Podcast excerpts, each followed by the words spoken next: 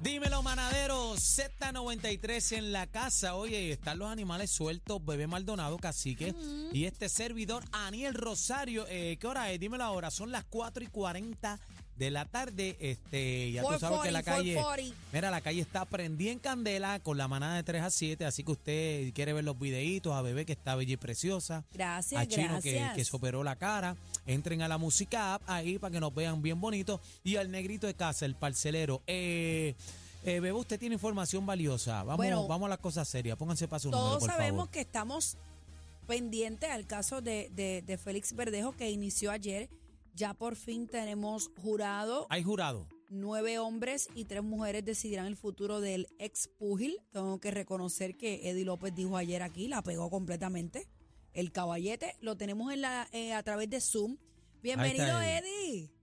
Buenas tardes, muchachos. Qué bueno estar con ustedes nuevamente por acá hoy. ¿Por qué no estás aquí? ¿Qué Ya te pasó? extrañamos. ¿Qué pasó? Y el Siempre estos últimos manada. días del mes son complicados y más ahora terminando la sesión legislativa, así que me disculpo. No pero te pronto estoy con preocupes. ustedes por allá Eh, de nuevo. eh, está excusado, pero antes de ir al tema, a lo profundo, quiero hacerle una pregunta. Eh, a todos los manaderos que nos ven por la aplicación, entren a la música app.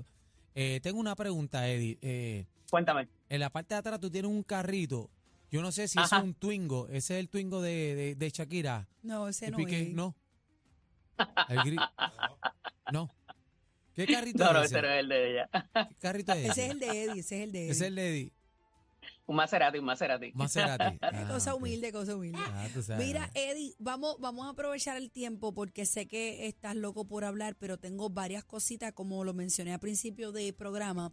Han salido, y digo aparente alegadamente, porque, señores, esto es fiscalía eh, haciendo el primer argumento.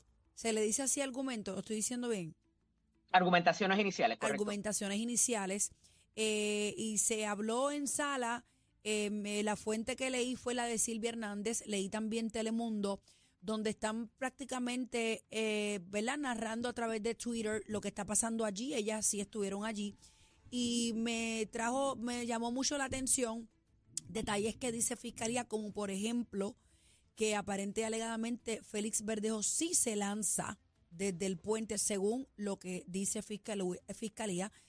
Aparentemente se lanza del puente luego de dar varias vueltas y ver que el, el cuerpo pues no se hundía, lo cual eso hace más estremecedor para mí esta situación. Es una de las cosas que ya se había rumorado, pero que lo traigan al juicio ya de antemano, pues, pues toma un, matiz, ¿verdad? De otro color, o sea, una cosa más profunda, más allá de lo que hemos escuchado.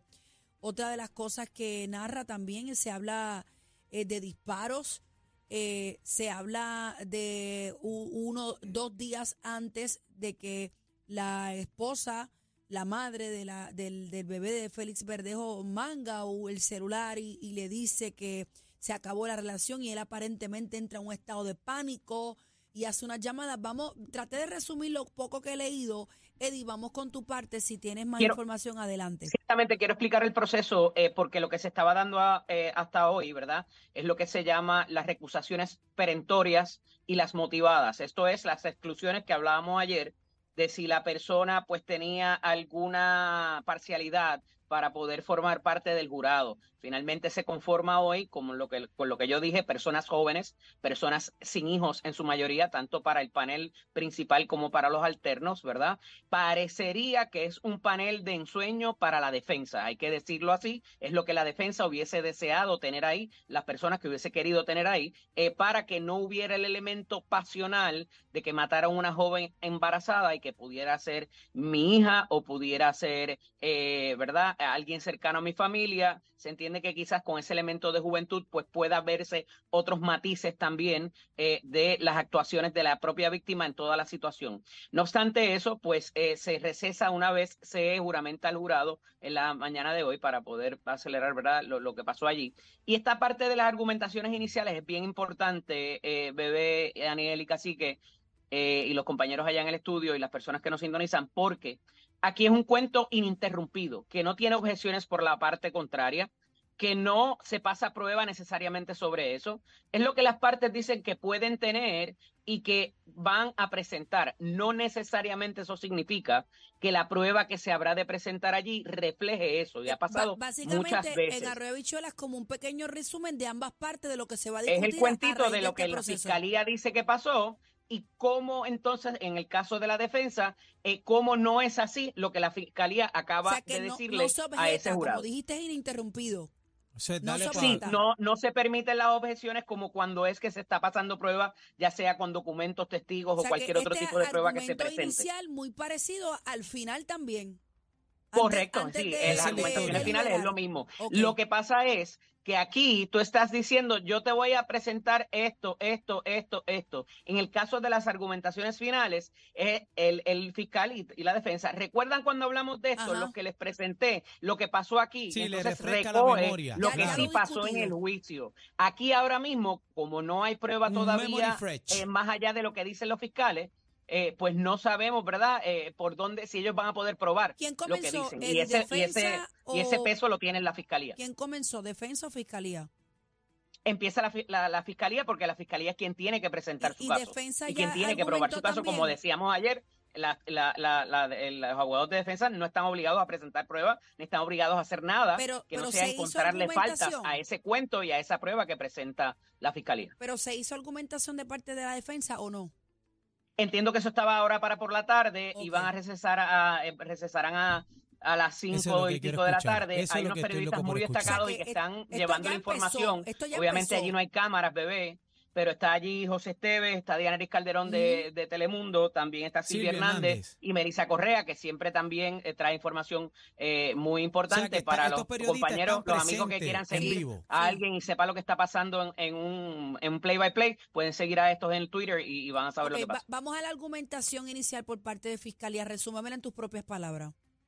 Pues mira, evidentemente todo lo que ya sabíamos, ¿verdad? Del asunto de la preparación, de cómo eh, de alguna manera hubo una premeditación en este asunto, eh, eh, los los elementos mínimos para lo que es el delito de asesinato, el delito también de la conspiración que se da en la preparación, evidentemente, y cómo eh, se dan los eventos eh, una vez eh, no hay ningún tipo de remordimiento, no hay ningún tipo de acudir a las autoridades para entregarse, que hubo que arrestarlo, que hubo que ocupar, la evidencia. Todos esos, elementos se traen como prueba de que, además de que existió el asesinato, como dije, se premeditó, se preparó y además de eso tampoco hubo ninguna cooperación para su esclarecimiento o que quizás la víctima, eh, a pesar de todo lo que se le había hecho, no muriese, ¿no? Eh, y esos son elementos que siempre va a tratar de traer la fiscalía. Ok, entonces en términos de lo que nos puedas decir en tus propias palabras, en efecto, aparentemente eh, sí se da una discusión entre la, la madre del hijo de Verdejo ella ve algo en el celular, él entra ni que en un estado de pánico, comienza él aparentemente a planificar eh, la cita en algún lugar, se encuentra con ella. Todo eso sujeto a que pueda probarse, bebé. Claro, claro, no, no, sí, sí, te, te estoy sí, partemos de la premisa de, que se pueda probar los hechos de esta historia. Lo mencionamos al principio, es lo que argumenta Fiscalía y es como tú dices, se tiene que probar. O sea, yo puedo decir mil cosas, pero tengo que probarlo, ¿entiendes? Por eso es importante lo que decíamos ayer también en torno a las comunicaciones celulares y, cuál, y, contacto y con quién interviniesen eh, eh, los personajes que participaron. En, términos de, esos detalles que mencionas, ¿qué, ¿qué, es lo que se pudiera tener? Fiscalía menciona algo como, por ejemplo, antena, señal de celular, video, grabaciones. ¿Eso lo mencionaron allí? Sí, por lo que te digo, los elementos del delito y de si hubiesen cooperadores también que fueron esenciales para, para cometer ese delito, en qué momento intervinieron con quién eh, para propósito de saber la premeditación y qué pasa después y por qué él se tira al agua, como tú dices. Todos esos elementos se prueban a través de las conversaciones que pudiesen tenerse y los movimientos de ellos como tal eh, con el celular, tanto de, él o de ella o de tercero. y videos y demás, ¿verdad? Si es que los hay. Eh, entonces, Mío. Eh, mucha gente por ahí también ligaba a la ex esposa de Félix Verdejo, la mamá de la nena, en este caso, ¿verdad? En ese tiempo era su compañera. Eh, pero entonces, con esta historia como se presenta, como la presenta Fiscalía, entonces ya sacamos todas esas teorías de conspiración que se hablaba que la mamá de la nena de Félix Verdejo tenía que ver, que la familia tenía que ver. Entonces, ahí ya estamos matando esa teoría. No necesariamente, por eso te digo que esos terceros que pudieron haber tenido contacto con él y que fuese un contacto, un contacto material, si tuviesen alguna participación, eso no se sabe y va a ser materia de prueba porque yo te puedo llamar a ti mientras tú estés eh, cometiendo un crimen y no significa que yo participé contigo ni te ayude a, llevarlo a cabo, ¿verdad? Eh, pero todo eso va a ser materia de prueba. Eh, a lo que quiero llevar es que no necesariamente se dejen ir por las argumentaciones iniciales ni de la fiscalía ni de la defensa tampoco, porque en el cuando vayamos a la evidencia puede ser que se suprima alguna evidencia que no entre por las reglas que existen, ¿verdad? Para presentar evidencia y hasta que eso no pase y se, se confronte esa prueba, como tiene derecho el imputado de delito, no vamos a saber por eso Se le llaman Estamos en una etapa muy inicial. Por eso se le llaman argumentaciones, después hay que sustentar, ¿verdad? Con, con, pruebas. Estás lista para coger la reválida, bebé, tranquila. Ay, ojalá, me hubiera encantado. Nunca es tarde, nunca es tarde. Amén. Eh, Eddie, eh, así? Eh, se habló en algún momento, según las noticias que he seguido, de que la mamá de Keishla y la hermana no podían ver parte del proceso porque iban a ser testigos. ¿Esto, esto pudiera ser así? Sí, eh, se, pone bajo las reglas, ¿cómo se llama?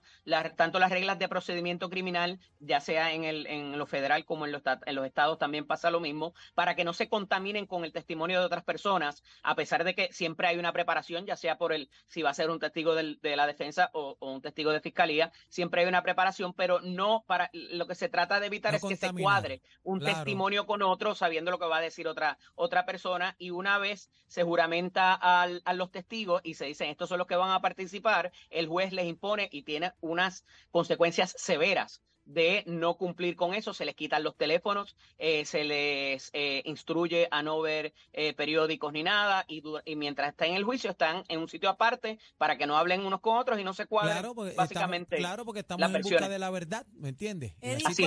¿Cuánto pudiera durar aproximadamente este juicio?